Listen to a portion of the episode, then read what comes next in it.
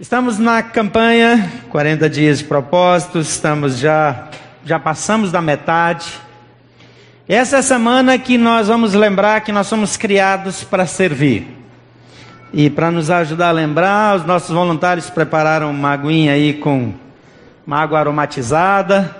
Alguns gostam de chamar de saborizada, depende do que, que você coloca e muda o nome, né? Essa aqui para mim está aromatizada, está tá fenomenal. Se você não pegou na chegada, você ora a Deus, quem sabe ainda tem na saída. É impressionante como Deus faz as coisas com planejamento perfeito, é, com processos claros, bem definidos.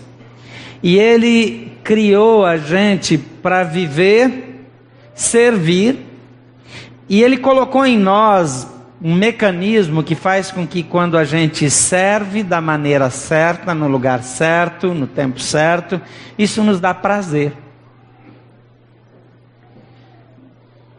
Não é uma questão de fazer algo em prol de uma causa, é de viver Jesus Cristo.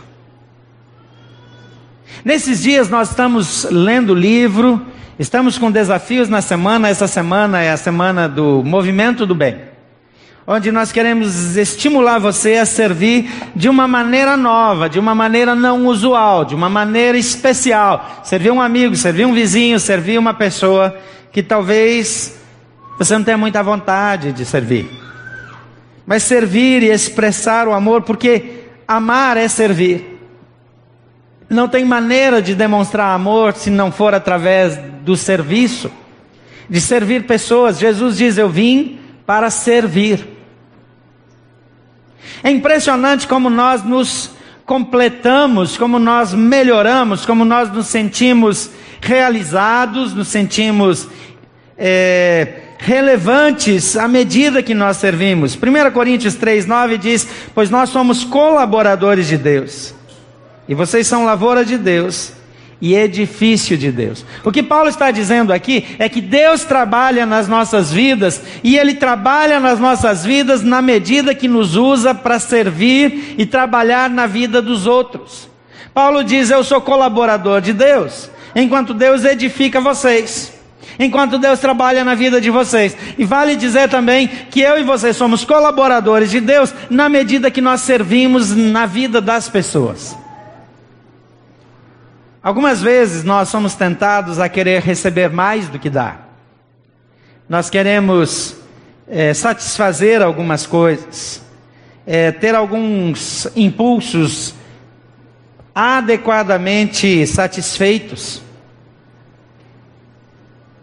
Mas servir não é acerca de encontrar um lugar para sermos importantes, servir é encontrar o nosso lugar para dizer que o outro importa. É a maneira que Deus encontrou para organizar a vida, de modo que cada pessoa se sinta incluída, valorizada, amada. Isso nos inclui. Nós somos importantes para Deus e Deus nos coloca numa família de fé, onde essa vida comum nos ajuda a crescer, ajuda a resolver traumas, rejeições, dores, marcas difíceis que a vida coloca em nós elas são curadas no relacionamento. É interessante que quando a Bíblia fala acerca de perdão, ela diz: confessem os pecados a Deus. Diz assim: se confessarmos nossos pecados, Ele, está falando aqui de Jesus, é fiel para nos perdoar os pecados e nos purificar da injustiça. Mas quando a Bíblia fala de cura, lá em Tiago diz: confessem os pecados uns aos outros e orem uns pelos outros para serem curados. Porque o perdão, ele vem sempre da confissão para Deus, mas a cura vem através do relacionamento. Deus nos fez seres relacionais, assim como Ele é relacional. Ele nos criou para nos relacionarmos com Ele, nós já vimos isso. E agora, nós vemos que a maneira de nos relacionar melhor com as pessoas é servindo as pessoas. Jesus serviu. Ele fez coisas simples que pessoas não queriam fazer naquela época. Por exemplo, ele lavou os pés dos seus discípulos. Isso é chocante para os judeus da época, para os israelitas da época, por várias razões. Em primeiro lugar, porque é, quem lavava os pés usualmente era um escravo. As famílias tinham um escravo, e aquele escravo lavava os pés de quem chegava. As pessoas andavam a pé, usavam sandálias, longas caminhadas, a maioria das viagens era feita a pé, então lavar os pés era um ato importante para dar uma refrescada, para dar uma aliviada no cansaço, na dor dos pés de vir pisando sobre pedriscos, pedregulhos, etc. E também da caminhada no sol. Mas se alguém muito importante chegava na casa, o dono da casa o honrava lavando seus pés. Mas era sempre uma atitude de alguém mais humilde honrando alguém. Na cultura da época, o mestre, ele era honrado pelos seus discípulos.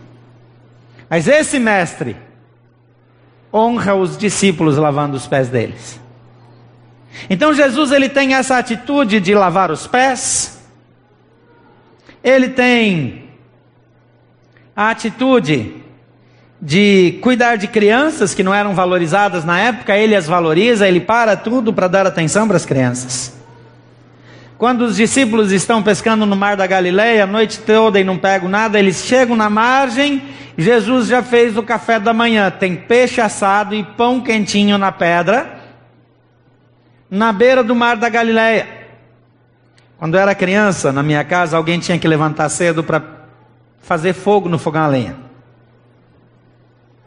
Nós morávamos no sul do Brasil, numa casa de madeira, que era muito comum naquela época. E durante a noite a temperatura caía muito no inverno. Então alguém precisava levantar de manhã, enquanto ainda estava escuro, pegar gravetos, abrir aquela parte de cima, o fogão a lenha tem uma chapa que tem uns discos que, que, que fazem uma tampa em conjunto. Então tirar aqueles discos que formam a tampa, colocar os gravetos ali dentro, colocar papel embaixo dos gravetos, colocar fogo no papel para pegar fogo no graveto e depois ir colocando lenha mais fina em cima e mais grossa e mais grossa até que tem fogo. É trabalhoso, fica cheirando fumaça. Fazer isso de madrugada, no frio do inverno, quando a casa está gelada, não é legal.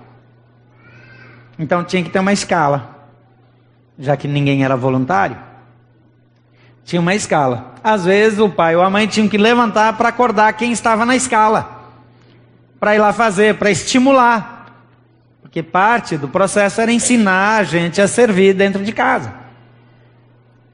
Fazer café da manhã é meio trabalhoso, tem que acordar mais cedo, tem que fazer algumas coisas. Naquela época não tinha tecnologia, não tinha micro-ondas, não tinha fogões elétricos, é, não se comprava comida pronta, mas Jesus está lá preparando o café da manhã. Jesus também, eles servia os leprosos, as pessoas nem chegavam perto deles. Mas é interessante que a Bíblia diz que esse é o jeito de sermos felizes.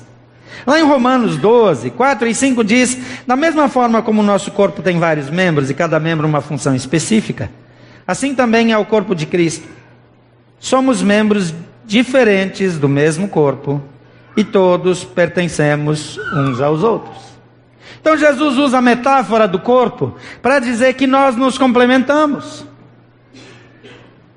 Quando um membro não funciona mais, ou nunca funcionou, ou é amputado por alguma razão, nós precisamos de uma adaptação toda especial. Nós precisamos aprender a, a compensar aquilo. E a gente consegue, mas aquele membro sempre vai fazer falta. Então nenhum de nós é dispensável. Tem um outro texto que fala disso, Paulo escreve em 1 Coríntios capítulo 12, 14 a 21, ele diz de fato, o corpo não é feito de uma só parte, mas muitas partes diferentes. Se o pé diz não sou parte do corpo, porque não sou mão, acaso por isso deixa de ser parte do corpo? E se a orelha diz não sou parte do corpo, porque não sou olho, será que por isso deixa de ser parte do corpo? Se o corpo todo fosse olho, como vocês ouviriam? Ou se todo o corpo fosse orelha, como sentiriam um cheiro de algo? Mas nosso corpo tem muitas partes e Deus colocou cada uma delas onde Ele quis. O corpo deixaria de ser corpo se tivesse apenas uma parte. Assim há muitas partes, mas um só corpo. O olho não pode dizer à mão, não preciso de você. E a cabeça não pode dizer aos pés, não preciso de vocês. Esse texto, entre várias coisas, faz dois destaques que eu quero ressaltar. Primeiro, que nenhuma pessoa, por menos que se sinta, por inferiorizada que se sinta, por crise de baixa autoestima que tenha, por complexo de rejeição que tenha, por experiências duras que tenha passado, por mais que ela se sinta inútil, inadequada ou dispensável, mesmo assim ela não é. Ele diz aqui: a orelha não pode dizer, ah, eu não sou do corpo porque eu não sou o nariz. Eu já estou compondo aqui o texto do meu jeito. Mesmo que eu não me sinta, mesmo que eu não veja, eu sou parte importante, imprescindível, indispensável do corpo de Cristo. E por isso Deus nos colocou aqui numa família. Algumas pessoas deixam a igreja porque não se sentem acolhidas, porque não se sentem importantes, porque acham que não tem valor, e elas somem e ficam esperando para ver se alguém vai ligar, e ninguém liga, então finalmente elas dizem: de fato eu não era parte. Não é porque eu não me sinto parte, ou porque alguém não me reconhece que eu não sou. Deus disse: Você faz parte. E ele disse: Você é importante. E ele disse: Você é indispensável. E ele disse: Você é insubstituível. Mas tem uma outra coisa aqui também. Ele diz: A cabeça não pode dizer para os pés: Eu não preciso de vocês. Ele está dizendo que não há arrogância justificável. Não há orgulho que tenha fundamento. Todos precisam dos outros. Até aqueles que pensam que não. Porque essa atitude de achar que eu não preciso de alguém é orgulho, é arrogância, é pecado. Então, algumas coisas que eu gostaria que você considerasse nessa semana. Em primeiro lugar, compreenda que você foi criado com uma missão. Você está ouvindo isso desde o primeiro dia dessa campanha de 40 dias com propósitos. Mas Deus tinha um plano quando criou você. Deus tinha uma intenção e Deus precisou do DNA do seu pai e da sua mãe para formar você. Alguns não entendem porque que nasceram de determinado jeito, em determinado lugar. Deixa eu contar para você. A única forma de você sair como você saiu foi saindo de onde você saiu. E o plano de Deus para a sua vida só seria realizado dessa maneira. Então não poderia ser diferente. Não importa se essa é uma notícia boa ou se é uma memória ruim, se é um motivo de crise ou se é um motivo de festa. Deus precisava dessa combinação genética para fazer você. E ele decidiu usar essa combinação para formar você exatamente do jeito que você é. Efésios 2:10 diz: "Pois somos obra-prima de Deus, criados em Cristo Jesus, a fim de realizar as obras que ele de antemão planejou para nós. Nós só poderíamos realizar o que ele planejou, nós só seríamos da maneira como somos, nós só alcançaríamos a posição que poderíamos alcançar se ele nos fizesse da maneira que nos fez. Por isso a Bíblia diz que você é obra-prima de Deus. Eu não sei se isso faz diferença para você, mas deveria fazer. Pessoas podem não reconhecer o seu valor. A sua família pode não reconhecer. Os seus colegas de voluntariado podem não reconhecer. Mas Deus sabe o valor que você tem, porque Ele fez você. Ele viu todo o processo. A Bíblia diz que Ele viu o seu desenvolvimento como embrião. Diz que Ele acompanhou o processo.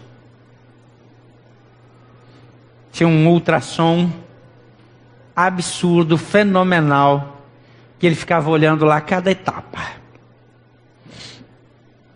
Porque Ele planejou você. Todos nós temos habilidades físicas, espirituais, capacidades. Devemos aplicar essas habilidades, essas capacitações, essas qualidades da maneira certa, no lugar certo, no tempo certo. Mateus 20, 28 diz: Pois nem mesmo o filho do homem veio para ser servido, mas para servir e dar a sua vida em resgate de muitos.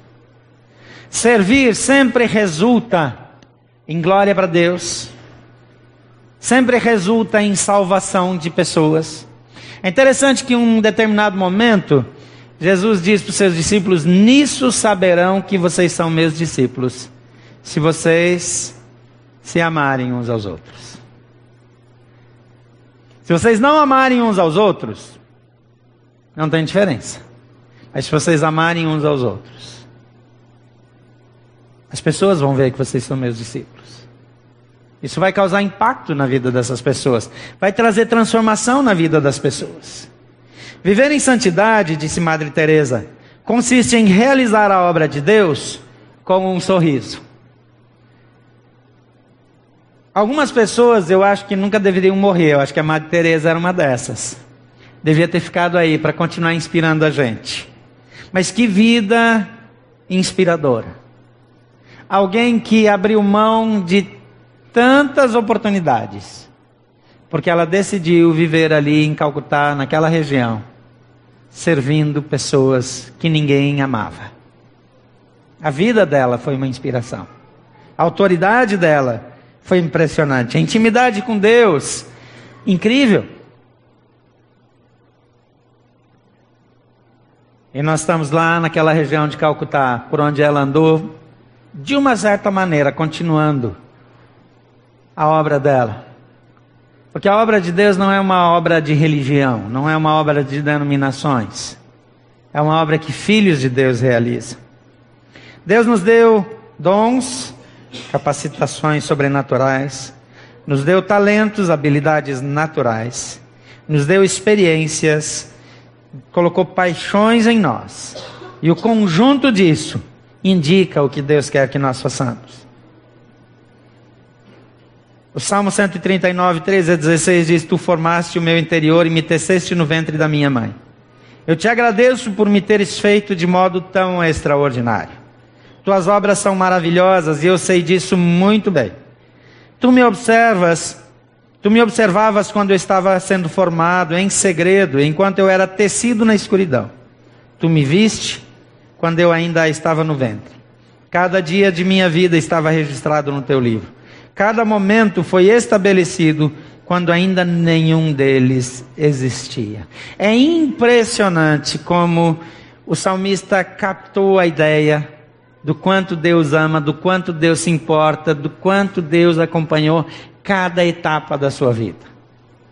Desde o projeto, desde que os pais nem sonhavam, até o seu nascimento, até o dia de hoje. E nós somos moldados através de experiências experiências familiares, educacionais, vocacionais, espirituais, ministeriais, experiências dolorosas, provações. Tudo isso nos faz crescer. Não há maturidade sem dor. Ninguém cresce sem dor. Então a dor é bem-vinda, ela não é desejada, mas ela é bem-vinda.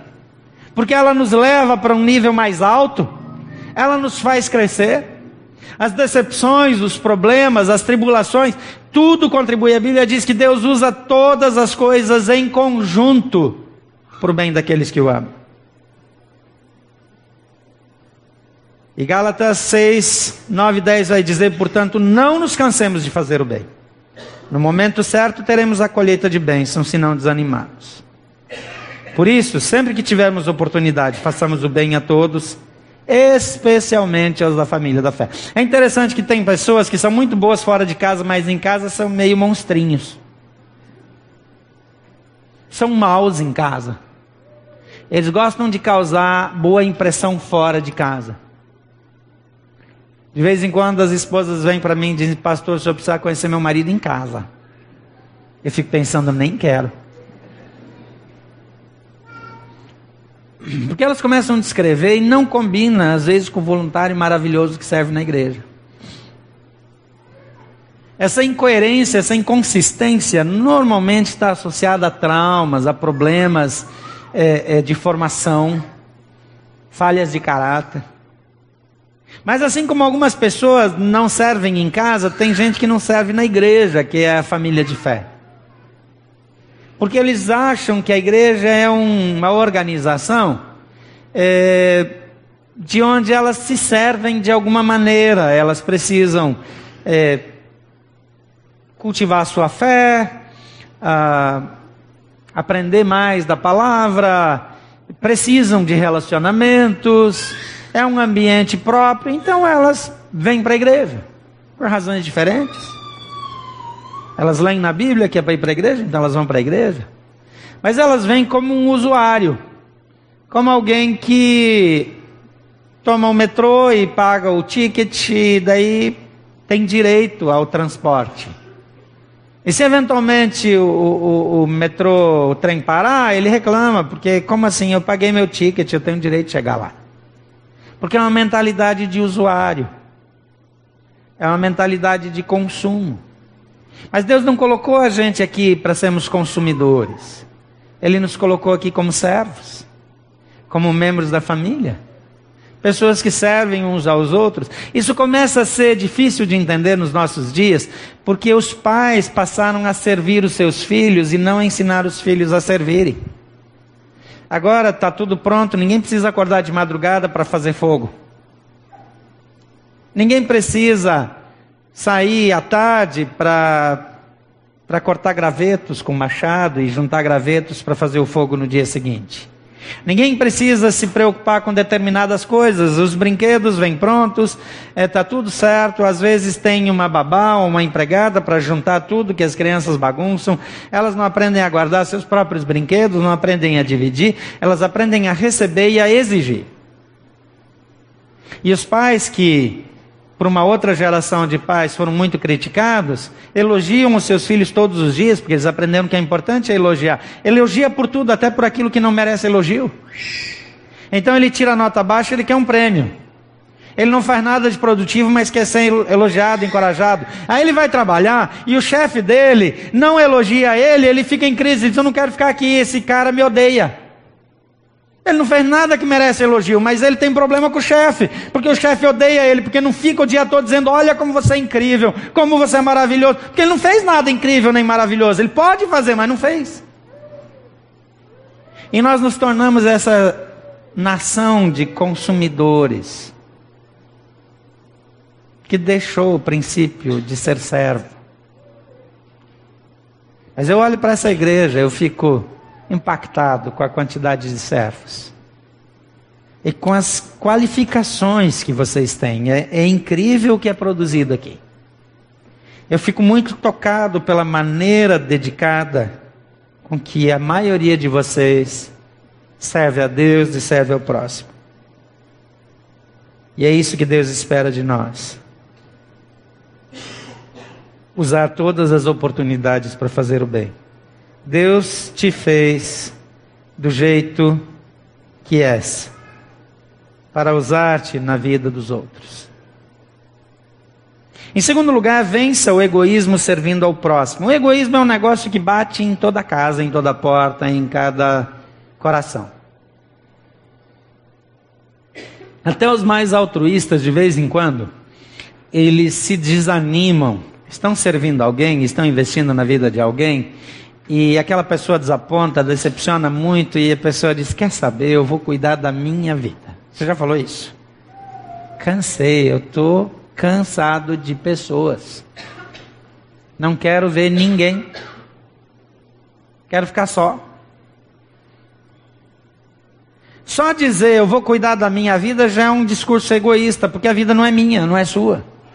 A vida pertence ao Senhor, é Ele que nos emprestou para a gente usar aqui por um tempo. Filipenses 2,3 diz: Não sejam egoístas, nem tentem impressionar ninguém. Sejam humildes e considerem os outros superiores a você. Existem alguns inimigos, alguns obstáculos para que eu sirva. O primeiro deles é o egoísmo. O egoísmo é aquele sentimento que faz com que eu pense em mim mesmo, onde eu sou prioridade. A Bíblia diz que cada um não considere apenas aquilo que é seu, mas também aquilo que é dos outros, aquilo que é de interesse dos outros.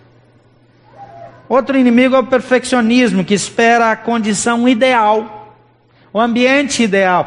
Eu tenho muitos voluntários incríveis que vêm para mim frustrados com o ambiente onde eles servem, dizendo: é uma bagunça, tá ruim. Glória a Deus que você percebeu, finalmente alguém viu, arruma essa bagunça, pelo amor de Deus. Deus coloca em nós descontentamentos santos. Aquilo que me incomoda, Deus está me movendo para ser a solução para aquele problema. Você chega numa área de servir, está bagunçada, e você percebe a bagunça, Deus está colocando no seu coração uma estratégia de como resolver isso. E todos serão beneficiados. Agora, a maneira de fazer isso não é chegar lá gritando, dizendo que bagunça, vocês são inúteis. Chega com humildade, com graça, contribui, melhora aquele ambiente. E aquele ambiente vai ficar incrível.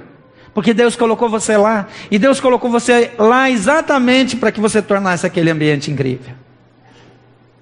Eclesiastes 11:4 diz que o agricultor que espera as condições de tempo perfeitas nunca semeia. Se ele fica observando cada nuvem, não colhe. O momento certo para fazer a coisa certa é agora. Terceiro obstáculo é o materialismo, seu conforto e suas conquistas acima de tudo. A Bíblia diz que ninguém pode servir a dois senhores, pois odiará um e amará o outro, se dedicará a um e desprezará o outro. Vocês não podem servir a Deus e ao dinheiro. Se você tem um estilo de vida que não tem espaço para o serviço, esse não é o estilo de vida que Deus tem para você. Se a sua agenda não tem espaço para você ser voluntário, para servir pessoas, para abençoar outros, você está fora do plano de Deus para a sua vida e você não será plenamente feliz nessa forma de viver. Um outro obstáculo é o da ingratidão. Ingratidão é aquele sentimento que não reconhece quem te deu aquilo que você tem e aquilo que você é. 1 Coríntios 6,20 diz: Pois fomos comprados por alto preço. Diz, portanto, honrem a Deus em seu corpo. Um outro obstáculo é a comparação, ou competição, ou crítica. Às vezes, nós olhamos para aquilo que o outro faz. É interessante como, às vezes, a gente se sente bem quando a gente faz alguma coisa que é destacado do outro. Mas às vezes a coisa que vai fazer toda a diferença na vida de alguém não é uma coisa que todo mundo vê. Mas o ambiente preparado por alguém que chegou bem antes mudou toda a situação, toda a disposição, abençoou e transformou a vida de alguém. Comparar, condenar, criticar não é da nossa alçada. Em Romanos 14, 4 diz: Quem são vocês para condenar o servo de outra pessoa? O Senhor deles julgará se estão em pé ou se caíram. E com a ajuda de Deus ficarão em pé e receberão a aprovação dele. A maneira como o outro serve não é problema meu, ele não serve a mim, ele serve a Deus.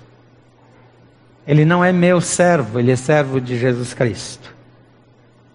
Então cada um de nós precisa melhorar, amar, servir Sempre lembrando que é Jesus que nós servimos. Em terceiro lugar, permita que Deus o use em suas fraquezas. Nós temos falhas. Nós temos fraquezas, nós tropeçamos, pessoas boas caem, pessoas boas pecam. Quando você olha para a vida de Davi, Davi às vezes parecia meio picareta. Ele era meio mulherengo, meio safado. E ele tem um rótulo lá, uma declaração de que ele era um dos prediletos de Deus. Diz lá que ele era um homem segundo o coração de Deus. Como que um homem mulherengo daquele tanto é segundo o coração de Deus? O que ele era segundo o coração de Deus não era o lado mulherengo. Era o lado da humildade. Era o lado que não tinha vergonha de mostrar suas fraquezas. Era o lado que ele, na frente de todos, se arrependia, se vestia de saco, sentava na cinza, dizia: Eu pequei, eu sou culpado. Essa disposição de voltar atrás, de começar de novo, fez dele um homem segundo o coração de Deus. Um dos homens que mais me influenciou, me aconselhou, me inspirou na vida, teve um começo de vida e de casamento muito feio, muito feio. Se alguém olhar para o jeito que ele começou, não vai querer ele nem perto. Mas quando eu olho para aquilo que ele se tornou, eu dou glórias a Deus. E eu aprendo com ele. Deus nos usa em nossas fraquezas. Paulo tinha uma fraqueza, ele chama de espinho na carne. Ele diz até que é como se fosse um mensageiro de Satanás a esbofeteá-lo. E ele diz que ele orou a respeito disso. Que ele tratou disso com Jesus, mas ele disse: Eu não vou mudar nada. Eu vou deixar você com esse problema. Esse problema faz com que você dependa mais de mim. Esse problema faz com que você seja mais submisso. Esse problema ajuda. E ele diz na Bíblia Viva, a resposta de Jesus é assim: Eu estou com você, isso é tudo que você precisa. Fim. Segue a vida. Próximo assunto. Na NVT, o texto está assim: Mas ele disse: A minha graça é tudo de que você precisa. Meu poder opera melhor na fraqueza. O que, é que Jesus quer dizer com esse negócio de meu poder opera melhor na fraqueza? Você já parou para analisar suas orações? Presta atenção no jeito que você ora. A maioria de nós, nas nossas orações, faz recomendações e dá conselhos para Deus. Como se Deus precisasse do nosso conselho. Só Deus resolve o problema desse jeito. Sabe aquela pessoa, muda ela, tira ela do caminho, bota outra, a, afasta não sei quem, acrescenta não sei o que, coloca mais dinheiro na minha conta, diminui na conta do outro que ele está muito arrogante. Faz A gente é cheio de dar conselho para Deus. Deixa eu contar um negócio para você, Deus sabe o que tem que ser feito. Enquanto eu fico me metendo no trabalho dele, o poder dele não opera direito, mas quando eu estou fraco, eu digo, Deus, eu não sei o que, que tem que fazer deu ruim, eu estou sujo, queimei meu filme, eu não tenho para onde ir. E aí ele diz: agora eu posso ajudar, agora eu posso agir, agora eu posso interferir. Deus, a minha família deu errado, eu não sei o que aconteceu com a minha filha, eu não sei o que aconteceu com o meu neto, eu não sei o que aconteceu. Está ruim. Ele diz: agora é minha vez. Todos nós temos fraquezas, limitações, defeitos, imperfeições falhamos, erramos, tropeçamos. Problemas físicos, relacionais, emocionais, espirituais. Mas a Bíblia está cheia de gente que tinha fraquezas. Abraão, já em idade avançada para ter filhos, gera Isaac. Jacó, inseguro, mentiroso, Lia, é feio dizer isso, mas parece que ela era feia. E isso era um defeito naquela época. Foi um problema para ela. Mas ela, e dela é que saiu a linhagem. José era meio metido a besta. Você lembra como ele contava, gostava de contar os sonhos para os irmãos? Nós estávamos no campo juntando feixes de trigo. Primeiro que ele não trabalhava, que ele era um folgado. Aí os feixes de vocês vêm e se inclinam para o meu feixe. Presta atenção, rapaz. Eu sonhei que estava o sol, a lua e doze estrelas, eles eram doze filhos. E as outras onze estrelas se inclinaram para minha estrela e também o sol e a lua. E até o pai dele que paparicava ele demais disse: Você presta atenção, rapaz? Não se enxerga, não? Ele foi vendido como escravo. Mas foi o grande José do Egito. A redenção daquele povo. Sansão queria ser como os jovens da época. Queria fazer as coisas como o costume da época. Ele era codependente, ele precisava de alguém para bajulá-lo o tempo todo. Terminou mal, mas foi o herói do povo de Israel. Raabe era uma prostituta, imoral mas está na linhagem de Jesus. E por aí vai. Elias tinha instinto suicida, Jeremias era depressivo, Jonas teimoso, é, João era excêntrico, Pedro era temperamental, Mark era workaholic, a samaritana tinha um histórico de relacionamentos fracassados, Zaqueu era corrupto, impopular, é, Tomé era incrédulo, Timóteo era tímido, tinha problemas de saúde. Paulo diz para ele misturar um pouco de vinho na água por causa do estômago dele e das constantes enfermidades. Quando eu leio isso aqui, eu lembro do Rafael, está sempre meio doente, tem que orar por ele. Mas pastor de crianças aí tem que tomar um pouquinho de vinho na água aí para ver se melhora. A sua fraqueza diz para você: Deus não pode me usar. Mas Deus usou cada homem e cada mulher desses em sua fraqueza para fazer brilhar a glória dele.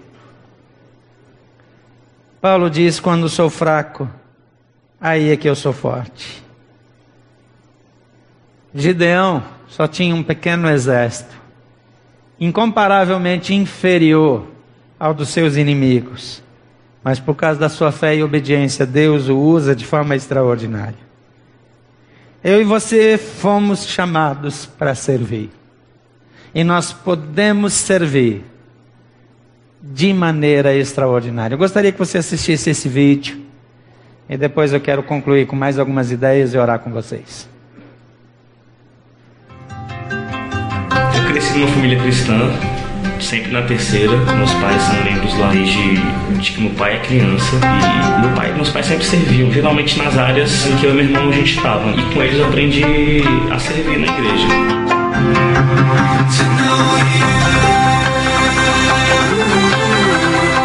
mãe se converteu quando ela estava grávida de mim. A nossa vida crescendo foi um pouco diferente, principalmente porque a gente se mudou muito. Então a gente, por pouco tempo, teve uma igreja fixa. Eu entrei, me juntei à terceira faz uns dois, quase três anos e me voluntariei para o time de celebração do Aria Mais. Só que eu não escolhi nenhuma área específica. Me convidaram para uma reunião com o Choco, que era o líder do time de celebração, e ele decidiu que seria melhor para mim servir na recepção. E isso foi um desafio enorme para mim, porque eu sempre fui muito tímida, muito introvertida, mas topei o desafio e senti que realmente Deus estava me chamando para aquela área para que eu pudesse crescer e me desenvolver. Eu comecei servindo na terceira na conferência fábrica de 2016, porque estava precisando de gente para limpar o banheiro. E na última plenária do pastor Gilberto, ele perguntou quantas pessoas estavam vivendo uma crise, e naquele momento eu estava vivendo uma das maiores crises da minha vida, e ele falou: eu pedi para que pessoas estivessem vivendo crises porque é na crise que nascem líderes e eu creio que ele foi um momento que virou a minha vida e eu entendi o motivo de servir. Aos 15 anos, eu entrei no Ministério de Dança. Por muito tempo, eu tinha ele como o meu ministério, a minha bolha, a minha zona de conforto. E acabava que eu não me abria para outros projetos que Deus tinha e de uns anos para cá, Deus começou a plantar dentro de mim uma sementinha para eu começar a me abrir para outros ministérios. Comecei fazendo isso com a projeção. No começo eu sentia um pouco receio de não saber fazer outra coisa, e isso foi ficando cada vez tão menor na minha vida. E de um tempo para cá Deus tem me desafiado em outras áreas que eu jamais imaginei que eu seria capaz de trabalhar.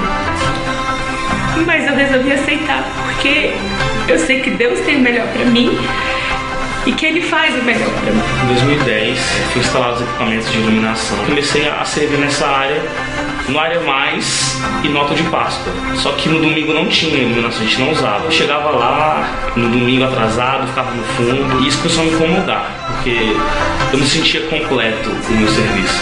Lá para 2014, comecei a servir nas celebrações de, de domingo e isso mudou minha vida porque eu chegava lá bem cedo na igreja. Eu via muitas vezes as pessoas umas duas horas antes e, e ninguém vê eles, sabe? Isso, isso mexe muito comigo, mexe muito com a minha humildade, sabe? Isso pra mim é uma coisa total para Deus e para as pessoas. E isso isso mudou minha vida e eu nunca mais vou enxergar de outra maneira. Eu tinha Jesus como meu salvador, mas ele não era o centro da minha vida. Eu que ocupava esse lugar. A grande diferença quando eu comecei a servir é que a minha prioridade se tornou Deus e eu comecei a vir em segundo e terceiro lugar. Hoje eu sou líder da recepção do Área Mais e é um desafio constante. Minha mãe sempre me fala que é buscar o reino de Deus acima de todas as coisas e todo o resto será acrescentado. Então, às vezes eu tô passando por um dia difícil, eu tenho várias provas naquela semana, ou não tô bem, mas eu vou lá servir, porque a graça de Deus é suficiente para as nossas vidas. Então, a gente tem que assumir que a nossa prioridade é servi-lo com tudo que a gente tem, e isso vai ser suficiente todos os dias e para todo o resto. Desde então eu não parei de servir na igreja. E naquela conferência a minha visão de voluntariado mudou. Eu vi que servir não era para mim, eu vi que servir era para as pessoas e que a gente precisava daquilo para cumprir com o nosso propósito aqui na Terra. Hoje eu entendo que servir não é sobre mim, não é sobre o que eu gosto de fazer. Sinto que eu fui muito egoísta, é, colocando sempre as minhas necessidades em primeiro lugar. Servir para mim é sobre o outro, é abrir mão e colocar o outro em primeiro lugar. Assim como o serviço mudou completamente a minha vida, eu acredito que ele pode mudar a sua vida também. Então eu quero convidar você que já é voluntário da nossa igreja, você que quer ser voluntário. Pro Fonte. É dia 28 de outubro. Às 9 horas da manhã, na sede Recreativa Sul. Vai ser incrível e a gente espera você. É interessante que servir muda a vida das pessoas e muda para melhor. E essa é a primeira coisa que eu quero falar com você para encerrar essa mensagem. Lá em Mateus 25, 14 a 30, Jesus conta a parábola dos talentos. E ele fala de três categorias: um recebeu um talento, outro recebeu dois e outro recebeu cinco. E a Bíblia diz de acordo com a sua capacidade. Deus dá uma habilidade para cada um de acordo com a sua capacidade, mas não vai ficar naquilo. Porque aquele que recebeu cinco, ganhou outros cinco, e depois que o Senhor tirou o talento daquele que não fez nada com o seu talento, deu ainda para aquele que tinha mais. Ou seja, a capacidade de crescimento e desenvolvimento é ilimitada. As oportunidades são ilimitadas. Mas cada um decide o que vai fazer com aquilo que recebeu do Senhor. Deus dá oportunidade para todos, qualifica todos, capacita todos, mas eu preciso reagir e dizer: ok, eu vou fazer algo útil com aquilo que meu Senhor me deu. E a minha pergunta é: o que você está fazendo com aquilo que Deus te deu? Com suas habilidades, com seu talento, a maioria de nós tem mais para dar. Uma grande parte de nós faz um investimento muito mais consistente no seu sustento, no seu benefício, do que em favor daquele que o criou e lhe deu essas qualificações.